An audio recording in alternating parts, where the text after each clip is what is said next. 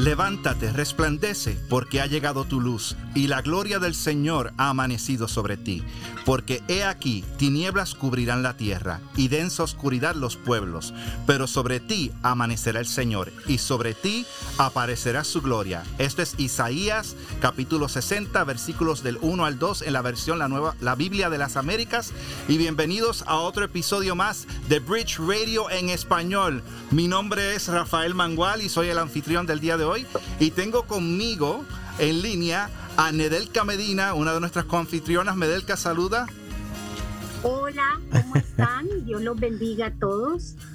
Y tenemos también a nuestro anfitrión de Bridge Radio en inglés, invitado de hoy, el gran A.W. Virella. Yo nada más estoy aquí por apoyo. Hoy tenemos aquí convención de puertorriqueños. Ay, ay sí. Ay, no. Qué excelente. Es un gozo estar con ustedes nuevamente en otro episodio. A, la verdad que esto ha sido un, un viaje emocionante lo que hemos estado haciendo desde el mes de enero, todos los episodios que hemos tenido. Hemos hablado de temas de teología, hemos hablado de libros, hemos hablado de autores, de, de, tantos temas. Y nosotros eso es lo que hacemos aquí en Bridge Ministries. Nosotros somos un ministerio aquí en Laredo, Texas, en la frontera entre Estados Unidos y México, que fue fundado hace 10 años y fue fundado con el propósito de equipar al cuerpo de Cristo a través de la palabra escrita y hablada. Y los medios que usamos para lograr esto incluyen una librería con nuestro rico café, así es que si vienes para Laredo, tienes que sentarte aquí, discutir un buen libro, hablar de teología mm. y disfrutar con tus amigos hablando acerca de las cosas grandes que el Señor ha hecho. También tenemos estudios bíblicos, conferencias. sí, sí, hablando de conferencias. Sí, sí, sí, ustedes necesitan hablar de la conferencia que va a venir a noviembre. ¿Qué? ¿Seis? El 6 de noviembre tenemos un invitado secreto todavía. Ah, ok, ok. so, que se preparen. Ya pronto tenemos una persona que es un gran hombre de Dios, que ha predicado a través de toda Latinoamérica, en otras partes del mundo. Va a venir aquí a Laredo y vamos a tener también a otro invitado más. Sí. Y, y vamos a hablar acerca de la palabra, del evangelio y de la misión que tenemos como creyentes. Así que esa es una de las cosas que hacemos aquí en Bridge Ministries. Tenemos muchos recursos en inglés, pero ahora estamos aumentando los recursos en español. Mm, sí. Y también pronto nos mudamos a un nuevo edificio. Sí. Ah, yo, uh, yo creo que uh, como en tres, cuatro meses vamos a estar un, un edificio nuevo y tú sabes, va a ser un poquito más grande para hacer más cosas aquí para el ministerio. So, estamos muy emocionados de eso. So, y, y, era todo, es todo para la gloria de, de, de Dios, uh, porque es, Él es que que los das todo y, está dando la oportunidad a los, otros para, para pasar el evangelio, a, tú sabes, a, Centro, Suramérica, México y al mundo. Y al mundo. Exacto. Y, lo más emocionante es que también pensamos empezar unos estudios de, teología, de seminario por extensión. Así es que estén pendientes a eso. Hay gente que no puede salir de la ciudad a otro seminario, fuera del pueblo a estudiar y queremos proveer educación teológica a toda la gente de, no solamente que vive en Laredo, sino en áreas de la frontera que se le dificulta ir a otros seminarios. O sea, van a ser seminarios que ya están establecidos, pero que tienen programas de extensión y van a trabajar con nosotros. Así es que estén pendientes de todo lo que va a estar ocurriendo.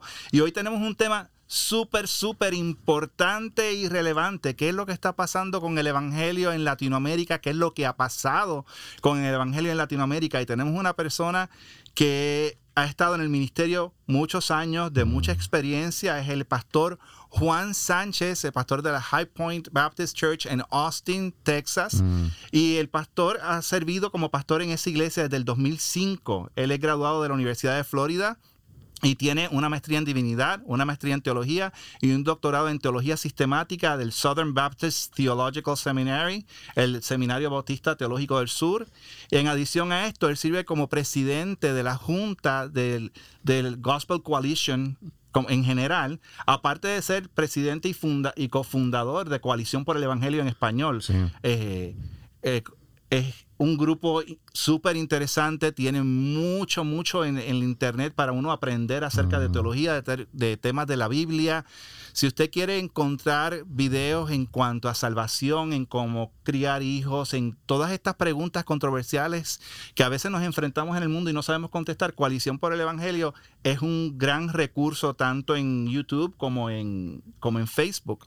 Él también es profesor asistente de teología cristiana en el Southern Baptist Theological Seminary y fue presidente anteriormente de la, de la Convención de los Bautistas del Sur en el estado de Texas. Es autor de numerosos libros, incluyendo una de, eh, primera de Pedro para ti y los siete peligros que enfrenta tu iglesia, Seven Dangers Facing Your Church.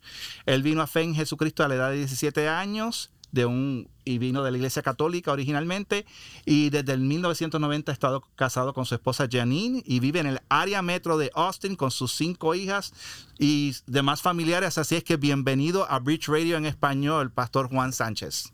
Gracias, es un honor y un privilegio.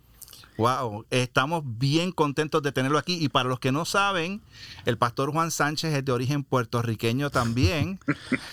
Hay muchos puertorriqueños. Hay este, muchos puertorriqueños que vienen a este podcast. Yo no sé. Necesitamos, saber. Demasiado. Entonces, eh, aquí tenemos a Abe, que es puertorriqueño, pero él es de Chicago. Sí, yo nací allá, so, él, habla un español ahí. No nací en la isla, pero tú Medio puertorriqueño mezclado, pero no nació en la isla, pero es puertorriqueño claro. de corazón. Yo, yo, yo todavía tengo... nosotros tenemos casanciales, o eso cuenta, ¿verdad? Pero lo importante es que todos somos ciudadanos del cielo. Sí. Así es que en, esta, en este día queremos hablar un poco acerca de, del libro que publicó, ayudó a editar a Giancarlo Montemayor, uno de nuestros invitados anteriormente, y tantos autores. Se llama Gracia sobre Gracia, la nueva reforma en el mundo hispano. Y es un libro que, que publicó Poema Publicaciones es interesantísimo hablar acerca de la, de la historia del Evangelio en Latinoamérica y lo que está pasando. Y queremos hablar un poco acerca de este tema, varios temas que discute el libro. Y queremos, pastor, que nos dé un, antes que nada, su historia de cómo usted vino a, conocer al Señor Cristo Jesús cómo, y cómo acabó el ministerio. Cuéntanos un poquito acerca de su historia personal. Sí, cómo no. Ah, yo nací en Río Piedra, y, vivíamos en Levittown, en Puerto Rico. Y mi papá estaba involucrado en la política y nos sacó en el 1973 y nos, nos trajo a, a Florida, en los Estados Unidos, pero en el centro, como hora y media al sur de Orlando. Y ahí um, empecé en la escuela en el verano a aprender inglés y en el tercer grado, en el otoño, Ah, luchando, batallando con el inglés por uno o dos años tratando de aprender inglés y um, pero parte de lo que pasó conmigo fue que ah, en, un, en un momento yo me involucré en la iglesia católica bien fuerte y, yo fui dedicado y, y, no fui católico en nombre nada más como muchos católicos, pero había Ah, había un cura que, que se había retirado de, de, la Fuerza Aérea de los Estados Unidos y él como que me disipuló en, en el camino de la Iglesia Católica, era monaguillo, y, yo creía en Dios, yo era serio en lo que yo estaba ah, aprendiendo, y a los 15 años Ah, fuimos de vacaciones a Colorado Springs, en Colorado, en los Estados Unidos, y ahí en una, una iglesia ah, evangélica escuché el Evangelio por primera vez.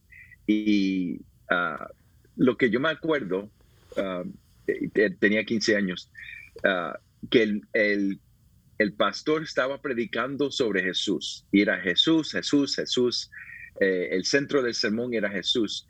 Y yo salí enojado porque yo pensaba en mi mente, yo como que quería defender el catolicismo, así que yo, yo, yo entré a ese servicio con, como, como un chip on my shoulder. Y, y lo interesante fue que yo en mi mente de 15 años, yo creía en la Trinidad, Padre, Hijo, Espíritu Santo, pero yo estaba preguntando en mi mente, ¿por qué está hablando tanto de la segunda persona de la Trinidad en vez de la primera persona? Así que, que yo no entendía, yo creía en la Trinidad, pero no entendía mucho la doctrina de Cristo y, no entendía el Evangelio.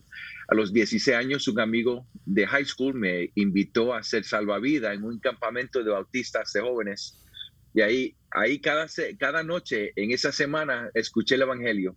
Y en ese momento no fui enojado. En ese momento, yo como, yo le dije a mi amigo, Mira, nosotros creemos lo mismo. Y yo, yo le di el, credo de Nicea, lo, repetí y para, para decirle, mira, yo creo esto y tú crees lo mismo, así que estamos bien. Y, pero cuando regresé para mi último año en high school, en Avon Park, en Florida, lo que pasó fue que ah, em, amigos me invitaron a jugar softball en un equipo de, jóvenes, y, pero tenía que ir a la iglesia una vez por mes. Entonces, ah, la iglesia no predicaba el Evangelio, pero el grupo de juventud tenía el Evangelio. Y ahí yo no nada más escuché el Evangelio, pero yo vi el Evangelio. Y el, y el poder para mí era el poder del Evangelio junto con una, una vida de piedad una vida que conforme al Evangelio fue lo que eh, me impresionó y, lo que el Señor usó para traerme. Y una noche, un miércoles por la noche, ya había graduado, ah, iba a la Fuerza Naval, iba a bootcamp en unas semanas, pero yo le dije a, un, maestro de la escuela dominical, yo, yo sé de Dios, pero yo no conozco a Dios como ustedes conocen a Dios y yo quiero conocer a Dios. Y él me explicó el Evangelio, ahí yo uh, uh, oré para, uh, confesé mis pecados y, pedí perdón en, ese momento. Y por dos semanas eh, la mamá de mi amigo me, me discipuló. Wow. Qué excelente. Y de allá para acá ha sido, como dicen en inglés, un roller coaster. sí, sí, sí. Porque yo, mi, mis padres no podían um, proveer para mi educación. Así que yo entré a la Fuerza Naval para pagar para mi educación. Y entré en un programa especial que iban a pagar para mi, universidad, iba a ser oficial en la Fuerza Naval y, quería ser piloto y uh, quería hacerlo con los Marines. Pero cuando, cuando gané una beca para la Universidad de Florida, Ah, ahí ah, me involucré en una iglesia para trabajar con jóvenes y ahí fue donde el Señor me, empezó a, a, traerme hasta Él y al ministerio. Y ahí fue que entendí, e, esto es lo que yo tengo que estar haciendo, no ser piloto en la fuerza eh, naval.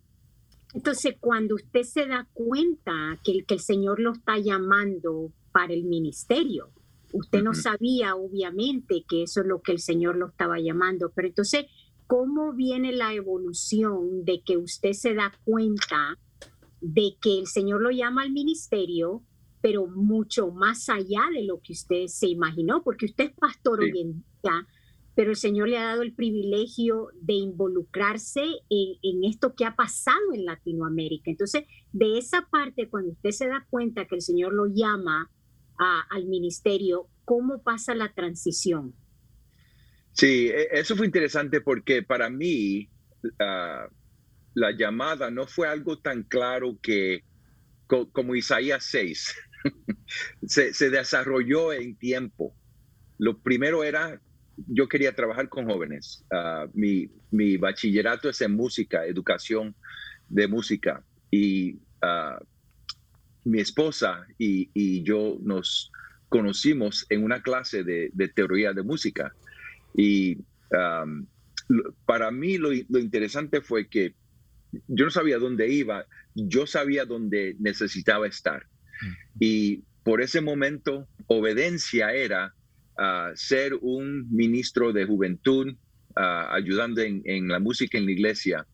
Y el Señor nos llevó a, Georgia, donde era un pastor asociado, trabajando con juventud, pero e, e, e, empecé a predicar cada semana a los jóvenes y a veces en la iglesia y el Señor me empezó a dar un, un ánimo en predicación y, un deseo para predicar y para dirigir una iglesia como pastor, no nada más un grupo de juventud. Y yo, me, yo estaba en Puerto Rico cuando, cuando salió claro para mí porque um, estaba en, un seminario como una vez a la semana y yo estaba en Puerto Rico con un amigo, estábamos preparando una visita de misiones y había un aguacero que yo, yo estaba afuera en un teléfono público que no tenía protección y, y yo no, no pudiera ser más mojado si, si me hubiera tirado en una piscina que, que parado ahí en ese aguacero. Y llamé a mi esposa y le dije, nos vamos a mudar para Louisville, Kentucky, porque yo, yo, quiero, um, yo quiero estudiar full time y, y quiero, yo deseo uh, seguir el camino que el Señor tiene para nosotros. No sabíamos, no tenía trabajo, no sabíamos cómo íbamos a pagar eh, el seminario, pero el Señor proveó todo lo que necesitábamos ah, en ese momento. Y cuando estaba ah, ah, estudiando mi, mi PhD, empecé a pastorear una iglesia y, ahí fue cuando el Señor empezó a desarrollar para mí el entendimiento de la doctrina de la iglesia y, del pastorado y, todo se hizo más claro en ese momento. Pero cuando vine a Austin en 2005, la iglesia tenía una relación con una iglesia en Santa Clara, Cuba. Esa iglesia había ah, ayudado a empezar un seminario en, la iglesia Primera Bautista de, Santa Clara. Y alguien me llamó y dijo, yo sé que tú eres el, pastor nuevo, pero te quiero recordar que esta iglesia tiene una relación con, con el seminario y el seminario necesita ayuda y no han estado en contacto. Y yo fui con un amigo mío a, Cuba y lo interesante fue que es, es en esa visita fue cuando el Señor empezó a hablar en mí. Yo, yo siempre tenido un pensamiento que yo soy de Puerto Rico, yo hablo español, yo deseo ver cómo, cómo el Señor me, me va a usar en, en el mundo hispanohablante. Pero fue en ese momento que, recuérdate, yo salí de Puerto Rico en el 73. El nivel de mi, español era como del segundo grado cuando salí. Y, no hablamos mucho español en, la casa, así que mi, español era, e, era como de, quinto grado, vamos a decir, y era spanglish. Ah, y, pero, pero era suficiente fuerte yo, yo me acordaba suficiente para hablar bien, pero no tenía el vocabulario teológico, porque toda mi preparación fue en inglés. Pero en ese momento, en esa visita, yo, yo, yo empecé a ver la necesidad en el mundo hispano y el, y el Señor me, como me dio ese, ese cargo en ese momento, y desde ese momento el Señor empezó a abrir, abrir puertas y, hacer conexiones en mi vida con, otras personas. Y, puedo hablar de eso también porque eso fue algo que fue del Señor nada más. Wow, vemos la gracia de Dios y la... Ahí es que vemos la soberanía de Dios y la providencia de Dios, cómo, cómo nos lleva paso a paso. Y una de las cosas que tenemos que aprender que Él dijo, a veces sentimos que Dios nos llamó a un ministerio y queremos, pues, Dios me llamó a ser pastor principal, pues mañana voy a ser pastor principal. Y cómo usted supo ser obediente en el momento que Dios lo puso, donde lo puso, terminar eso para moverme a lo próximo. Y yo creo que ahí es donde mucha gente pues a veces no, no pueden hacer lo que Dios los llama a hacer porque se, se, aceleran, se, se, desconectan de, lo que Dios está haciendo en ese momento en nuestras vidas. Eh, ninguna oportunidad es perdida. No, ninguna. todo es bajo la soberanía del Señor y, su providencia. Y, y, la obediencia que requiere es la obediencia en el momento donde estamos. Mm, y, también fe para, para lo que él, ah, para donde él nos guíe, que, no sabemos como, como Abraham, pero obediendo lo que sabemos que requiere de nosotros esperando en fe a donde Él nos va a llevar. Y sabiendo que Él está en control de todas las cosas. Y eso nos ayuda a descansar en esa espera. Sí, sí. Entonces en esa visita a Cuba es donde el Señor reavive un amor en usted para poder ser usado en Latinoamérica. Sí, sí, ese fue el momento donde yo lo conecto todo a, e, esa visita. Ok, entonces después, ¿qué pasa cuando usted regresa a Austin con, ese car con esa carga, ¿no? E, e, ese, mandato que usted sintió que el Señor le dio con respecto a Latinoamérica. ¿Cómo se va eso evolucionando en Austin? ¿Cómo lo conecta? Sí, sí. Bueno, eh, por primero, eh, una historia interesante. la iglesia donde yo soy pastor, yo soy nada más que el tercer pastor, para que vean la, soberanía de Dios. el primer pastor, ah, la iglesia se llamaba Christ Memorial. se plantó en el 1975. Y lo interesante es que un, un joven que estaba estudiando en la Universidad de Texas, conoció al Señor a través del ministerio de, esa iglesia. Y el nombre de ese joven era Paul Washer. Y mm. Paul Washer, um, uh, de ahí fue donde él salió con otro joven de la universidad que se llama Daniel Franz. Y uh, yo y Daniel estábamos en el seminario junto en Louisville, empezamos a la misma vez y, el, el, Señor nos trajo juntos y Daniel y Paul fueron a, Perú. Entonces, cuando yo llegué a High Point, um, uh, el Señor había llamado a Daniel un mes antes de mí para irse a High Point. Así que ya Daniel estaba allí. Mm. Y Daniel fue conmigo en ese, ese, ese primer uh, viaje para, para Cuba. Y Paul Washer era el pastor interino en High Point unos meses antes de yo llegar. Y él había comenzado un grupo ah, de hispanos ah, que estaba predicando ese servicio. Y entonces cuando yo llegué en 2005, ya ah, yo estaba predicando ese grupo. Yo llegué y desde el principio empecé a predicar ese grupo de, hermanos y el Señor los creció en, número. pero ya el Señor me estaba, e-, Él estaba obrando, porque lo interesante fue que ah, yo no quería venir a Texas. Yo, yo, yo había vivido en California, no quería ir a California. Yo he visitado a Texas y yo no quería nada de Texas. Pero el Señor, el Señor nos trajo a Austin, que Austin no es Texas. Y otra cosa. pero lo interesante fue que el Señor estaba obrando todas estas cosas para traerme a este lugar donde hay muchos hispanos, a esa iglesia que, que es bien diversa y que ya tenía un grupo de hispanos que tenía una relación con esa iglesia en Cuba. Y, e, e, es como que yo no podía escapar lo que el Señor tenía para mí. Él, él, él, preparó todo y estaba moviendo todo para ese, para ese tiempo.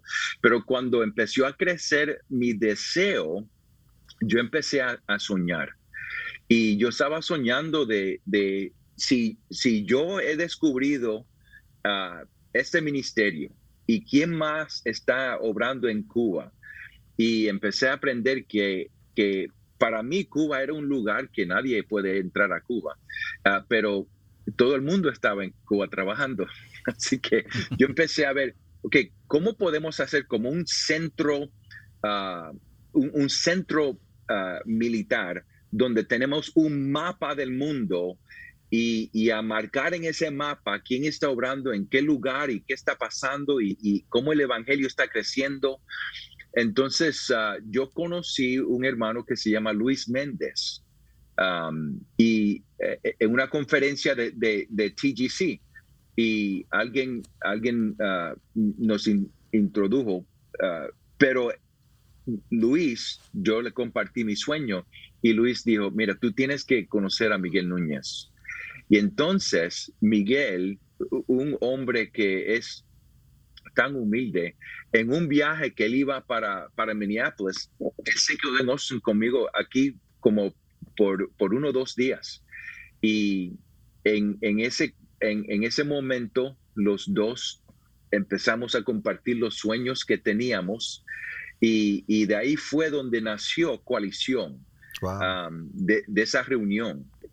El, Señor ha usado a Miguel de gran manera y, lo que yo estaba aprendiendo porque era ignorante es que ya el Señor estaba obrando en muchos lugares, de muchas maneras, a través de muchos ministerios, porque ya Miguel ah, se conocía en, el, en Latinoamérica por, por sus videos y su enseñanza.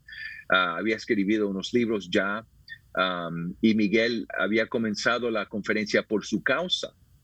Y algo estaba pasado, pasando en, en la República Dominicana que, que estaba más avanzada que, el resto del mundo hispano.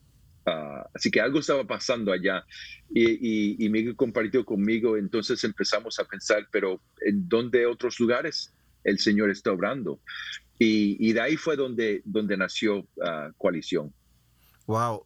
Pastor, bien interesante que, que, uno de los comentarios que se hace en el, en el libro es que estamos hablando del evangelismo, estamos hablando de Latinoamérica. Cuando yo me convertí, pues obviamente criado en Puerto Rico, ah, se ve una iglesia o tres iglesias en cada esquina, o diez iglesias en cada esquina, y se llegó a decir que Puerto Rico es el país más evangelizado del mundo per cápita por mm. tantas iglesias que hay.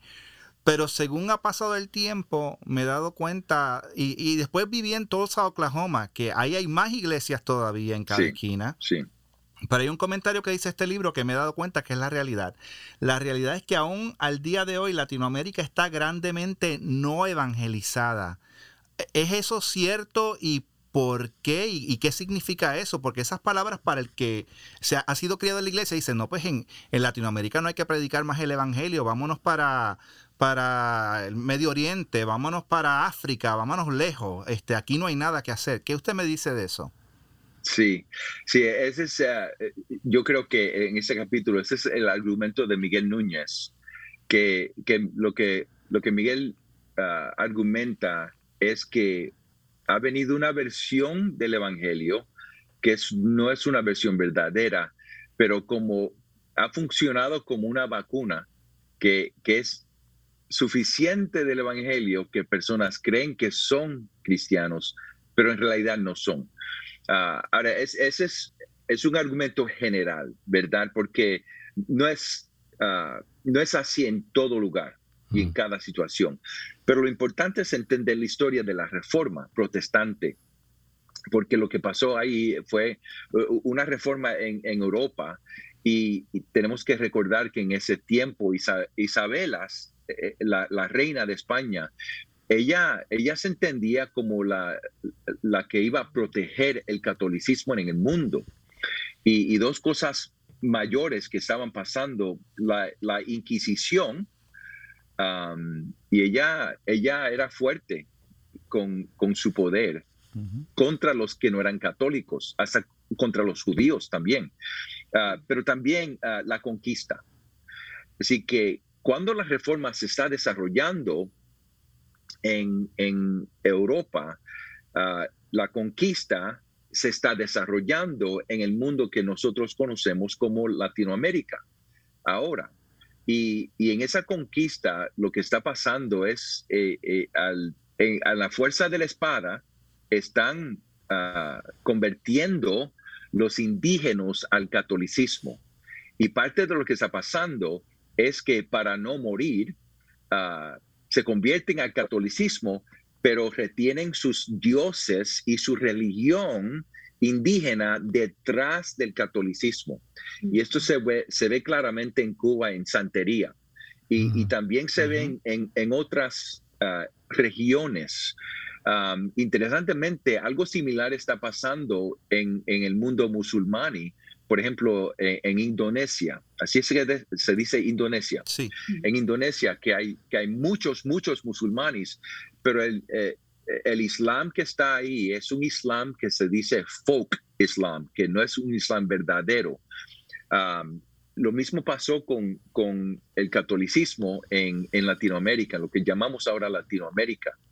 Así que e, e, eso está pasando y como la reforma como que sobrepasó generalmente, es, es, una observación general, porque la, la, realidad es que habían católicos italianos, uh, hispanos, um, uh, alemán, Martín Lutero, um, que, que creían el verdadero evangelio que llegaron a creer el Evangelio, pero como que la reforma no, no ganó fuerza para crecer en el mundo hispano. Y entonces lo que pasa es que, y, Miguel lo explica en, su capítulo, ah, vienen diferentes misioneros y, traen diferentes versiones del Evangelio y, vemos que ahora uno puede ver en el mundo hispano que eh, el pentecostalismo es, es bien fuerte y grande y hay, hay muchos que creen el, el Evangelio, ah, que creen en Jesucristo y su muerte, su vida, su resurrección, pero el neopentecostalismo uh, que ha sido mucho daño, la, la, la teología de la prosperidad. Y, y, y, lo, que, lo que ha pasado es una mezcla de esa religión indígena con el catolicismo, con el pentecostalismo, y, y es como una mezcla y personas creen algunas cosas y, otras cosas no, que son verdaderas. Y, por esa es la razón, yo creo que Miguel dice que, que Latinoamérica se necesita reevangelizar. Y hemos visto en el, en el episodio pasado discutimos acerca de la, de la nueva reforma apostólica. Hay una apostolitis que todo el mundo quiere ser apóstol y, y, es una doctrina de, de dominionismo. Es de tomar dominio, de, de, que tenemos a Satanás agarrado por los pies, que Cristo nos dio la autoridad delegada y él ahora está sentado en su trono y yo estoy aquí dirigiendo. Y, es lo que ha hecho mucho daño en Latinoamérica y es lo que entiende que es el Evangelio. Y hay muchos de, y hay muchos de eso.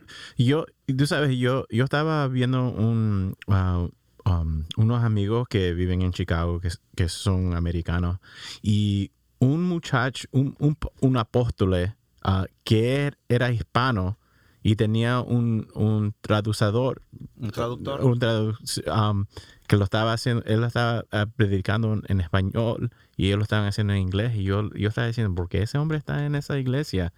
Y, y era uno, tú sabes, Sí, eso es, una, es una crisis que hemos visto mucho y en el mismo Puerto Rico se, ha visto mucho de eso, mm. que es el país más supuestamente el más evangelizado de Latinoamérica y sin embargo vemos eso. Nedelka, ¿qué, qué, qué tú has visto, qué preguntas tienes acerca de esto o comentarios?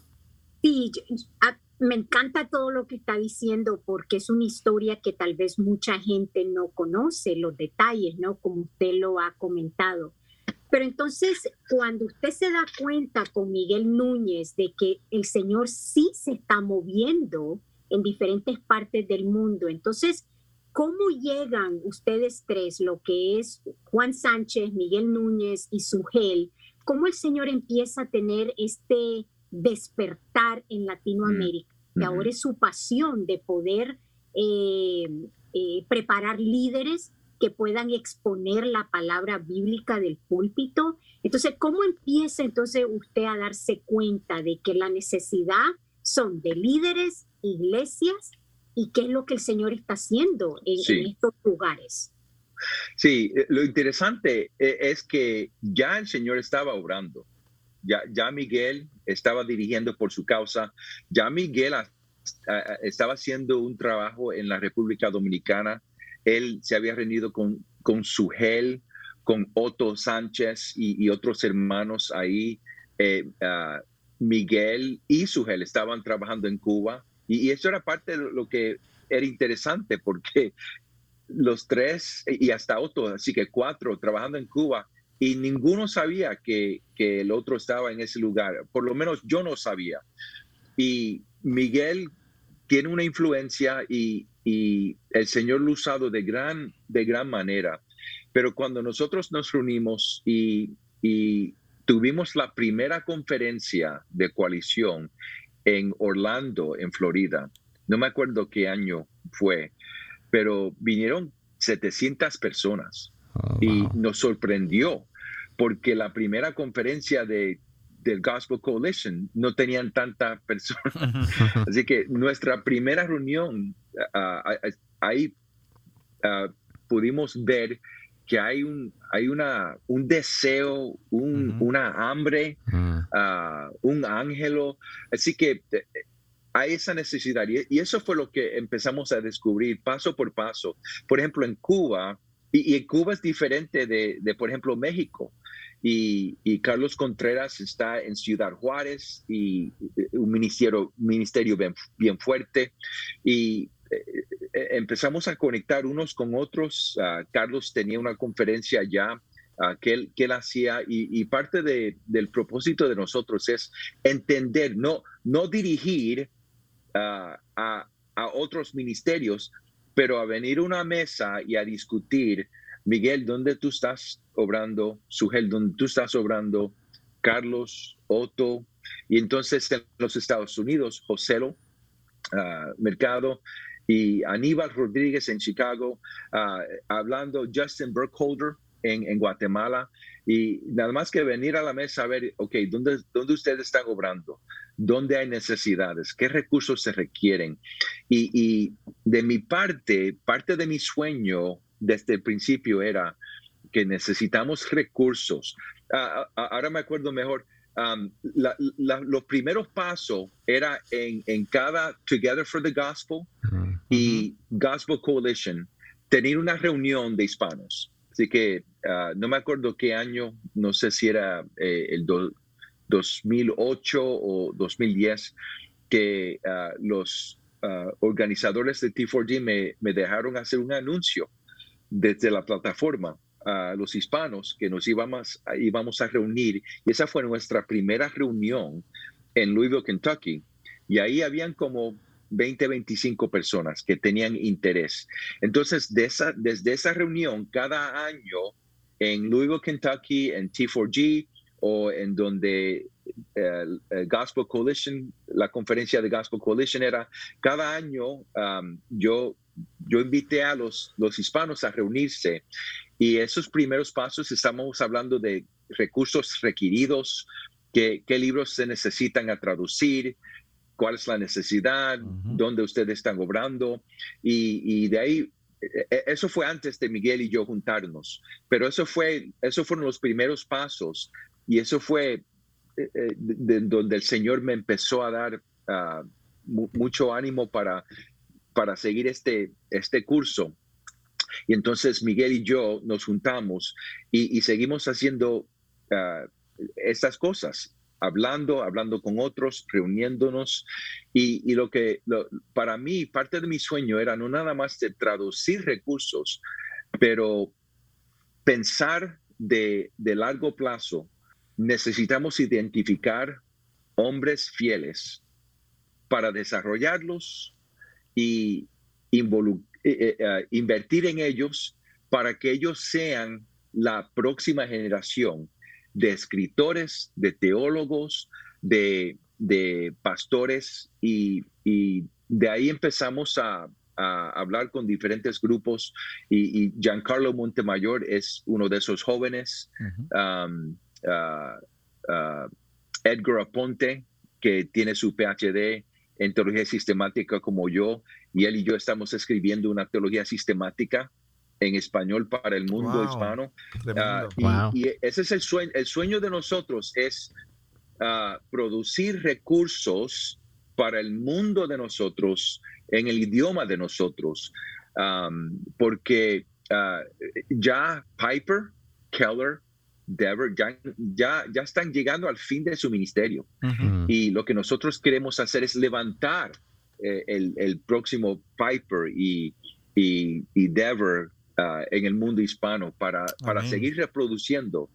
Y ahora yo, yo tengo 55 años y, y eh, eh, entiendo ahora que tengo más vida detrás de mí que antes de mí. y, y eso me ha dado una urgencia Señor, ¿qué es lo que tengo que hacer? Tengo, tengo estos últimos años y, es una urgencia que cómo vamos a identificar a esos hermanos, preparar a esos hermanos. he, tratado de, hablar con los seminarios y eso es parte de lo que el Señor ha hecho. Ah, hablar con los seminarios, ah, tratar de convencerlos que, mira, eh, nuestros hermanos no pueden pagar lo que los ciudadanos en los Estados Unidos pueden pagar para, una educación. Y hemos visto ah, el programa hispano en Southern, que se ha desarrollado bien fuerte, y, y, después en Southeastern, ahora en Midwestern, Ah, y Southwestern ha traído una persona nueva. Así que estamos pensando de, diferentes maneras estratégicas de, largo plazo para, para cuando yo no esté aquí, que, esto siga adelante. Cuando Miguel no esté aquí, Sugel, que, que siga adelante, sí, hasta que el Señor llegue. Es, una de las cosas que Bridge quiere hacer también por la, comunidad aquí hispana, tú sabes, con, con el seminario. La educación. La educación, porque hay, hay falta aquí de, enseñanzas y tú sabes, una de las cosas que queremos hacer con satélite y, nosotros estamos pensando cómo vamos a hacer eso con la comunidad hispana, porque aquí hay mucha gente que quieren ir aquí, tú sabes, son, ah, son hispanos, pero no tienen el dinero, no tienen los recursos y, siempre andan preguntando aquí si tienen algo, si tú sabes, que tienen una hambre, pero no hay suficiente.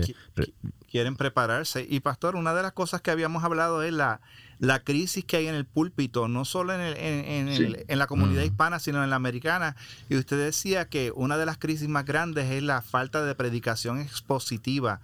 ¿Qué es eso de predicación expositiva y por qué hace tanta falta? Porque aquí cualquiera es pastor hoy día y, y no, no, o sea, es todo temático, es de lo que yo siento, de la visión que vi. ¿Qué, qué, qué, cuál es la diferencia de la predicación expositiva? Sí, primero déjame decir que, que mis, mis héroes son los pastores bivocacional, porque ellos están en, la guerra, están tratando de proveer para su familia y tienen el mismo cargo que yo tengo en mi iglesia, el mismo cargo, no es diferente. Así que son mis, mis héroes, pero um, la verdad es que uno no, eh, uno no necesita tener una maestría en divinidad para ser fiel o un PhD para ser fiel pero uno sí tiene que ser preparado, uh, discipulado. Eso es lo que dice Pablo en 2 Timoteo 2.2. Le dice a Timoteo que enseñe a otros que pueden enseñar otros más. Así que e, e, eso es un, principio bíblico. Así que um, uh, la predicación es, positiva para definir es una, una prédica donde el punto del texto es el punto del sermón aplicado fielmente. Y la razón que es importante es porque, ah, bueno, unas cuantas razones, pero número uno, la Biblia es la palabra de Dios y lo que el pueblo necesita es la palabra de Dios, no la palabra de Juan. Amén. Y eh, la predicación es positiva, es una, una, eh, eh, es una ah, creencia, yo, yo pienso, es una creencia que la Biblia es la palabra de Dios. Y lo que queremos hacer en la predicación expositiva es, es leer el texto, explicar el texto y aplicar el texto. De, la manera que el punto del texto del autor principal es el punto del pueblo para nosotros en el lenguaje de, hoy en día. Y ah, esa es la manera que, que Cristo está edificando su iglesia a través de la palabra. Efesios 4, 11 a 16. Él ha dado a apóstoles y profetas, evangelistas y pastores y maestros para equipar la iglesia la manera de equipar la iglesia es con la palabra de Dios. Y ellos escuchan esa palabra y hablan esa palabra en amor unos con otros. Esa es la manera que Jesús está edificando su iglesia. Así que la, palabra tiene que ser central.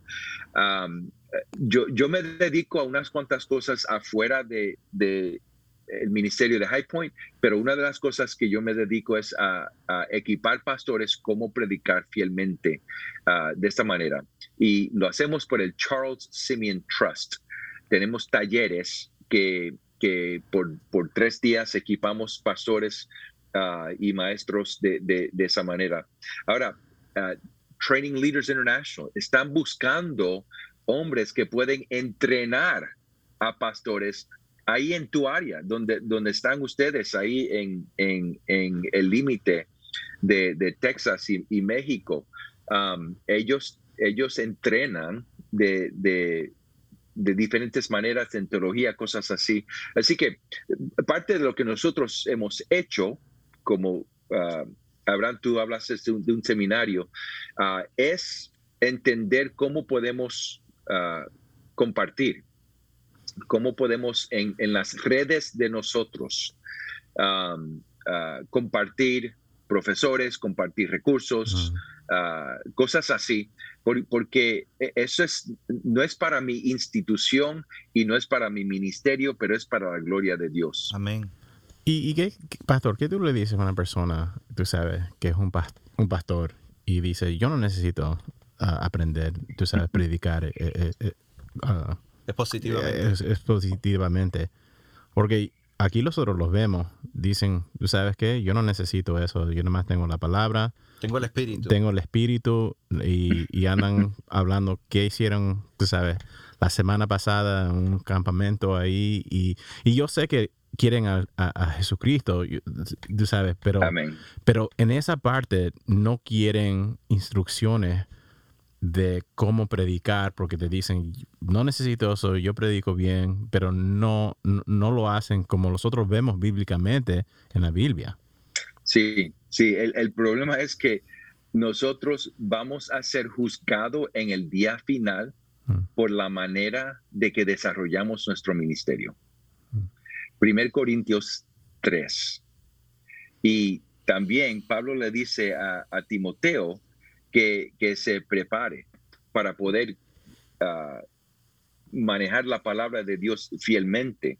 Así que hay, hay suficientes advertencias en las escrituras que cuando yo en el día final esté a frente de Dios, yo voy a dar cuenta por mi ministerio por cada palabra que vino de, mi, de mi boca. Así que ah, lo que lo que vemos desde el principio al fin de la Biblia es que Dios habla, él, escoge su ah, mensajero y el mensajero lleva lo que Dios habla. E, eso es lo único que nosotros estamos haciendo en la predicación.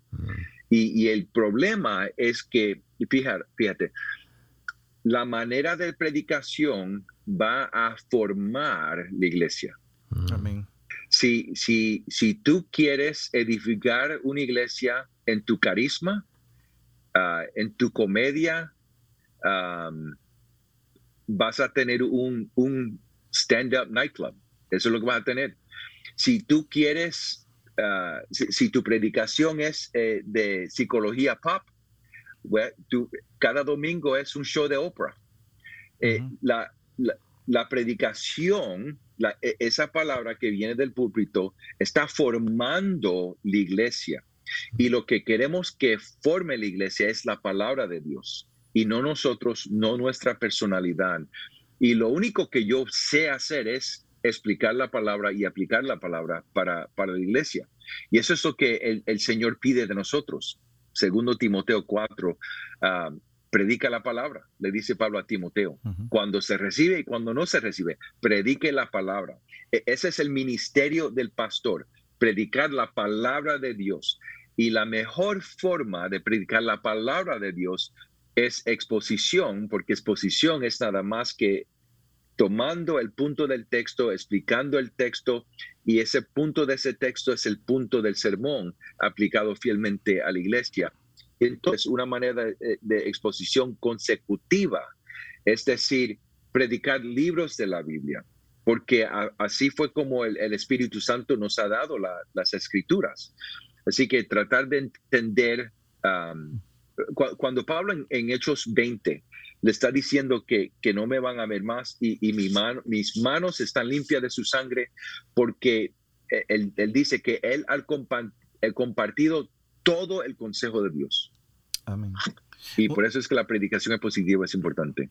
Y, y una de las cosas que, que, pasa también, quizás hay pastores y líderes que dicen, es que estoy muy viejo para empezar. Sé que estamos hablando de, de levantar esa generación nueva, que van a ser los nuevos Pipers y todo, pero hay gente que está en la edad mía, 53 años, que tienen un deseo de, salir, y me incluyo, a prepararse, aunque estamos un poquito más del lado de Moisés que del lado de José. Sí, pero necesitamos hablar de Moisés porque cuando comenzó su ministerio, Entonces, ¿qué, palabra, qué, palabra, le quería decir a esos pastores que dicen, yo estoy muy viejo para aprender? O aquellos que dicen, siento el llamado de Dios en mi vida quizás un poco más grande. ¿Hay, hay, ¿Hay necesidad todavía para salir y prepararme para hacer eso que Dios me ha llamado? ¿A, a ustedes les gusta el béisbol? Sí, claro. Okay. Somos puertorriqueños. ¿Dónde, dónde, dónde llegó, a, dónde, dónde, dónde terminó Albert Pujols? En uh, L.A. He's in he's L.A. Yeah, he's in L.A. He was he was in he was a, uh, right L.A. Dodgers. He's a Dodgers ahora. Oh yeah. Sí. Ah, sí. Yeah, he was with the Angels, yeah. and then the Cardinals. Ah, ah, ah. ¿por, ¿por, qué, ¿por qué hablo de Albert Pujols? Porque es increíble, ¿no? I mean, eh, sí. es un pelotero increíble, ¿no? Ahora, ¿qué, ¿qué él hace cada spring? Siempre anda practicando. Él comienza el, sí. el, el, el uh, spring baseball para, para comenzar. Todos. Sí. Todos van a spring baseball. ¿Y qué es lo que hacen en spring baseball? Los fundamentals, ¿verdad? Mm. Eh, no importa si uno es un rookie o Albert Pujols, todos están trabajando en los fundamentals. Sí.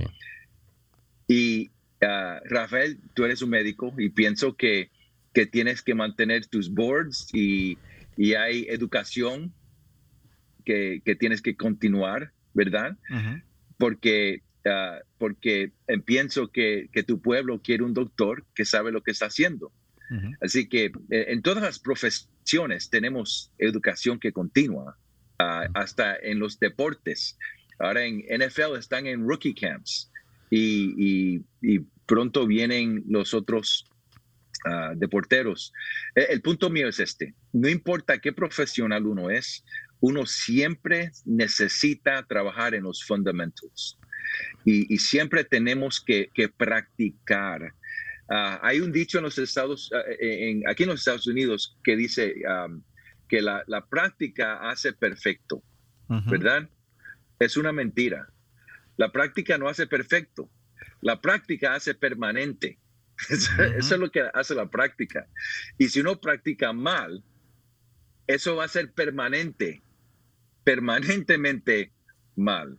Así que si uno, uno está practicando su, su predicación, vamos a decir, y si, si no está practicando los fundamentos y no está practicando cómo hacerlo bien, está practicando cómo hacerlo mal. Uh -huh. Y esa práctica va a ser permanente y va a ser un, un predicador permanentemente malo. Así que uh, todos estamos uh, trabajando en, en, en, nuestros skills y, y tratando de, de mejorarnos. Y, y, es igual con, con la predicación. Um, necesitamos entender cómo hacerlo, cómo hacerlo mejor. Yo como instructor, um, yo siempre estoy aprendiendo cuando estoy enseñando. Y, y, yo estoy leyendo libros de, de, predicación. Yo siempre estoy tratando de mejorarme porque yo quiero entender cómo hacerlo mejor. Amén.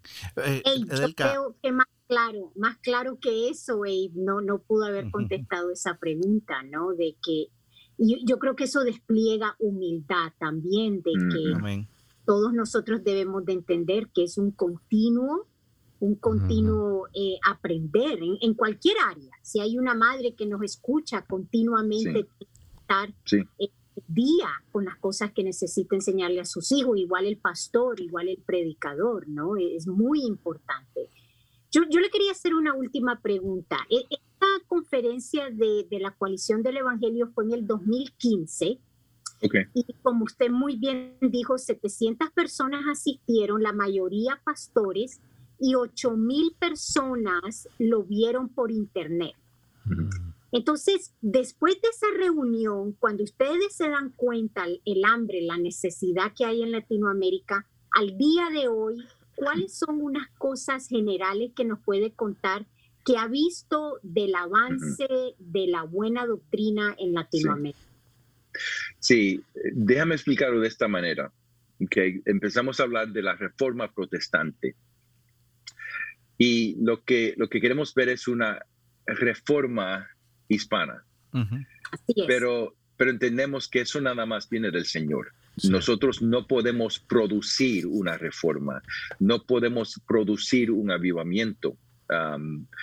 así que e, e, empezamos orando para un despertar. Y, estamos orando que, y, parece que el Señor nos ha dado un despertar, ah, porque hay más ah, hambre, hay más deseo. Mm. Ah, e, en, la conferencia de, de, Gospel Coalition que tuvimos hace ya unas cuantas semanas, no me acuerdo, pero había miles y miles de personas asistiendo en español en línea. Y, pudimos proveer unos breakouts en español y, unas, unas charlas en español también. Y había unos miles de personas, no sé, no sé cuántas personas. Así que, que parece que hay un despertar y hay, hay un deseo. Y estamos, estamos orando que ese despertar llegue a un avivamiento y ese avivamiento llegue a una reforma. Así que ah, no, no hablamos de que hemos logrado a llegar a, un avivamiento, eso es nada más del Señor o una reforma, pero, pero estamos viendo, lo que, lo que vemos nos está animando mucho. Y ahora, el COVID ah, nos ha pausado mucho, mucho ministerio.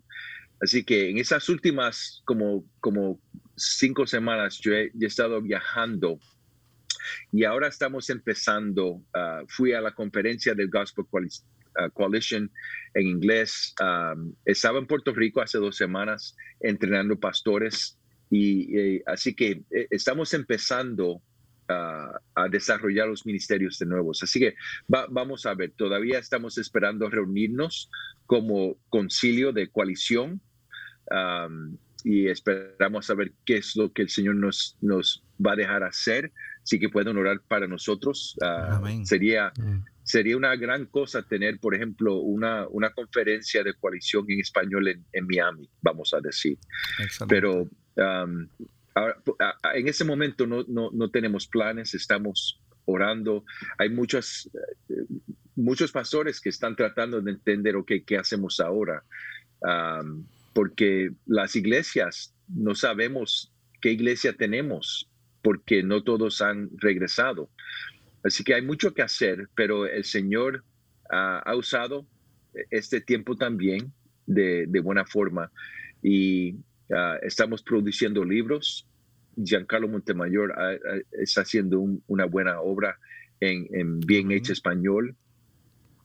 Chris Carido también en Zandervan. así que hay eh, todo esto. E, es interesante que eran sueños que el Señor ha usado diferentes relaciones y, ahora vemos que vemos las respuestas de muchas de nuestras oraciones. Mm. Pero ahora también quiero pedir oración para la iglesia hispana en los Estados Unidos, porque esa es otra historia diferente y es más difícil todavía. ¿Y por, qué es eso? Bueno, ah, ah, por diferentes razones. Por ejemplo, en, en el mundo afuera, ellos están experimentando la vida como muchos de los americanos, vamos a decir. Hay clase media, clase media alta, y, están viviendo su vida, pero aquí en los Estados Unidos muchos de los hispanos que vienen, vienen con nada, están luchando para proveer comida, hay, hay cuestiones de, su estatus de inmigración, ah, el idioma ah, es, es, una dificultad, porque cuando hay iglesias ah, de la primera generación, los hijos de ellos, la segunda generación, quieren, quieren estar en iglesias con los americanos. Así que es, es, una lucha bien fuerte que, que hace el ministerio muy difícil y no hay un, hay diferentes modelos, por ejemplo, um, de cómo hacer una iglesia aquí en los Estados Unidos, porque se pierde la segunda generación, ¿verdad? Ah, así que eh, hay, la dificultad de la, de la economía, la dificultad de inmigración, la dificultad del idioma y, como, como han dicho, la dificultad que, que muchos de los pastores vienen de, ese mismo lugar y tienen las mismas luchas. wow. pastor, en realidad que esta conversación ha sido increíble. Le damos tantas gracias. Podemos estar aquí horas. Hay, hay tantas cosas que no conocía y que nos ha abierto los ojos de lo que, de dónde venimos, cuál ha sido la dificultad, pero hay muchísima esperanza. Y esa esperanza, estaba hablando ahora de la iglesia hispana, y yo creo que el problema entonces es que la gente empieza a hacer métodos de iglesia en vez de meterse en la palabra y de predicar el evangelio. Y hablando del evangelio, queremos que, que, hable con los que nos están escuchando y les explique qué es el evangelio. Sí, no, no, es importante porque no queremos asumir el evangelio. Ah, evangelio nada más que quiere decir buenas nuevas o buenas noticias. Y lo, lo que es bueno de, de, la buena noticia es uh, que hemos nacido esclavos al pecado. El Evangelio, ah, rápidamente, para ayudar no nada más a los que no entienden el Evangelio, pero los que quieren compartir, les doy cuatro palabras. Dios, hombre, Cristo y respuesta. Esas, esas cuatro palabras es como un bosquejo para ayudarle a ustedes cómo compartir el Evangelio. Dios creó todo y todo era bueno. Y y Él es santo y Él, ah, él no necesitaba crear, Él no necesitaba nada, pero deseó a crear y nos creó a nosotros, al hombre, a su imagen. Ah, y ah, Él nos dio todo. E, el, propósito de Dios era vivir, morar con nosotros en el lugar santísimo, en, en, en, su presencia. Pero no era suficiente para, para Adán y Eva y, se rebelaron contra Dios y Dios como es santo y es justo, Él los juzgó y en juzgarlo, Él los separó de su presencia y los puso afuera de su presencia. Pero también en Génesis 3 y 15, Él dio la primera promesa del Evangelio, que iba a nacer un niño de la mujer que iba a vencer sobre la serpiente, sobre Satanás. Y, lo que vemos que últimamente es Cristo, Jesús, Dios, 100% Dios, Él se encarnó, Él nació como un hombre, 100% hombre, y Él vivió la vida que se requiere de vivir de todo ser humano, una vida de perfecta sin pecar, y Él murió en la cruz y recibió la ira de Dios, el, juicio de Dios en su cuerpo. Um, para todos los que se arrepientan y creen en Él, ah, tienen vida eterna y sus pecados son perdonados. Así que e, ese es, el Evangelio, que nosotros ah, merecemos el juicio de Dios y, y, si no creemos en Jesús en el último día, vamos a ser juzgados, separados eternamente de Dios ah, en el infierno. Y Ah, pero para los que se arrepienten y creen en Cristo, van a entrar a la presencia de Dios para siempre en el nuevo Edén, en el nuevo Jerusalén y en el nuevo templo. Amén, amén, amén. Pastor, una, nueva, una vez más, muchísimas gracias por estar con nosotros aquí en Bridge Radio en español. El pastor ha escrito libros acerca de liderazgo, así que pronto lo estaremos invitando nuevamente para tantos temas que tenemos que hablar de iglesia. Le damos tantas gracias por aceptar nuestra invitación y esperamos que se repita, que, que Dios bendiga su ministerio, lo que está haciendo en Southern, lo que está haciendo en Coalición por el Evangelio, en The Gospel Coalition, y esperamos ver grandes cosas y ser parte de lo que Dios está haciendo. Es un privilegio que, que este pequeño instrumento que es Bridge Ministry sea parte de ese instrumento que Dios está usando para llevar la luz del Evangelio a Latinoamérica y a, y a, la, y a la iglesia hispana en Estados Unidos. Amén. Gracias a ustedes. Ha sido un placer. Gracias, Pastor. Dios lo bendiga. Hablamos pronto. Igualmente. Adiós. bye. bye. Bueno, amigos, ¿qué les pareció el podcast en este día? Excelente, el pastor Juan tiene tanto conocimiento y es de verdad un instrumento que el Señor está usando en, la iglesia a nivel de Latinoamérica para poder instruirnos, como decías tú, Rafa, de dónde venimos, dónde estamos y para dónde vamos.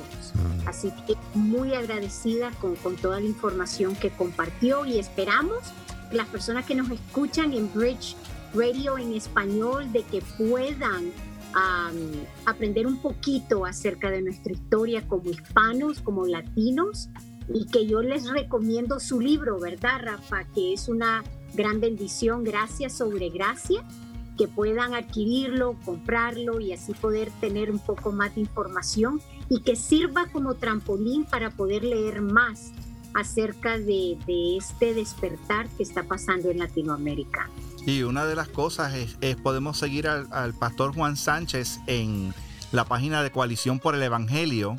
Y ahí están sus links para Facebook, ahí están sus links para Instagram. O es el pastor Juan Sánchez. Vayan a la página de Coalición por el Evangelio o Gospel Coalition o el website de la iglesia es, es High Point Baptist uh, Austin, right? Sí, así es, lo pueden. En la iglesia High Point Baptist Church en Austin y ahí pueden conseguir más información acerca del pastor Juan Sánchez y seguirlo en las redes. Bueno amigos, quiero recordarles que nuestro, tenemos nuestra página web, bridgeminlaredo.com. Ahí pueden escuchar nuestro podcast en inglés, en español, ver el blog. También pueden escuchar nuestro podcast en varias plataformas, incluyendo el, el, Bridge App. Tenemos una aplicación que pueden bajar en el Apple App Store, en el Google Play Store. Puede ir a Apple Podcast, en Spotify, Stitcher Radio. ¿Dónde más estamos, Abe? Eh, bueno, y en la página web. Twitter. En Twitter. Sí, Instagram. Así. todo todas plataformas, tú sabes. Así es que ahí estamos para que escuchen no solamente este episodio, los demás episodios, compartan el episodio si están en Apple Podcast o en cualquier aplicación que estén, denos cinco estrellas y hagan un comentario, hagan den saludos y visiten nuestra página web, eh, nuestra página en Facebook de Bridge Ministries en español y de Bridge Ministries en inglés. Así es que no quiero irme sin, no quiero terminar este podcast sin hablar de la primera pregunta del Catecismo de Heidelberg. ¿Cuál es tu único consuelo tanto en la vida como en la muerte? Que no me pertenezco a mí mismo, sino que pertenezco en cuerpo y alma, en la vida y en la muerte, a mi fiel Salvador Jesucristo. Será hasta la próxima aquí en Bridge Radio en español.